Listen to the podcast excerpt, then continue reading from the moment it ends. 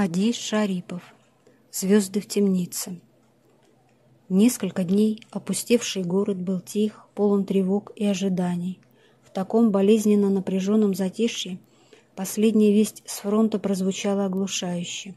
Под Смоленском немцев остановить не удалось, и танковые армады Гудериана, прорвав линию обороны советских войск, устремились к Москве. И разом, заодно с последней надеждой, кончилось затишье. Вместе со всеми, кто уходил на восток, отправились и Валя с Асей. Город горел, разгромленные улицы были запружены отступающими частями и беженцами. Очень часто над самыми головами растерянных людей проносились черные тени мессершмиттов. Вражеские самолеты на бреющем полете расстреливали из пулеметов скопления беженцев. Особенная неразбериха творилась на вокзале – над железнодорожными путями постоянно висела карусель юнкерсов и мессершмиттов. С грохотом вздымалась земля. В воздух взлетали искореженные рельсы, обломки шпал, вагонов. Надеяться на какой-то эшелон было просто безумием, и девушки бежали и бежали, стремясь выбраться из города.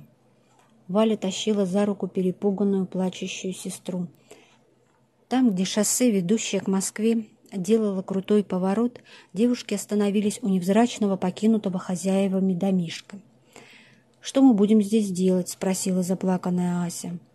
«Жить», — ответила Валя и решительно толкнула калитку. На воротах висел указатель, полусорванный близким разрывом снаряда. Дорожный переулок.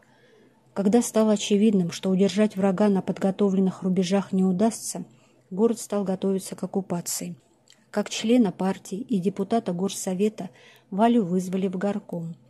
Валя недоумевала, кто еще помнит о ней в этой лихорадочной суматохе, когда, казалось, весь город сошел с ума, и всеми владеет одна лишь мысль — поскорее отправиться на восток, подальше от приближающегося врага.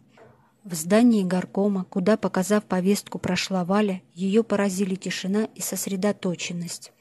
Контраст с происходящим на улице был настолько разителен, что Валя остановилась и привела себя в порядок. Ей не хотелось, чтобы те, с кем доведется сейчас разговаривать, увидели, как подействовало на нее паническое настроение улицы. В указанном кабинете Валю дожидался немолодой военный с двумя шпалами в петлицах.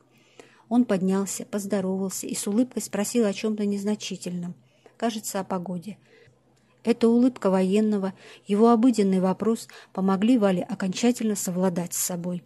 Беседа была долгой.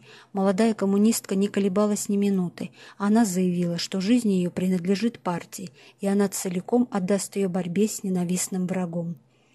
Так Валя осталась в городе.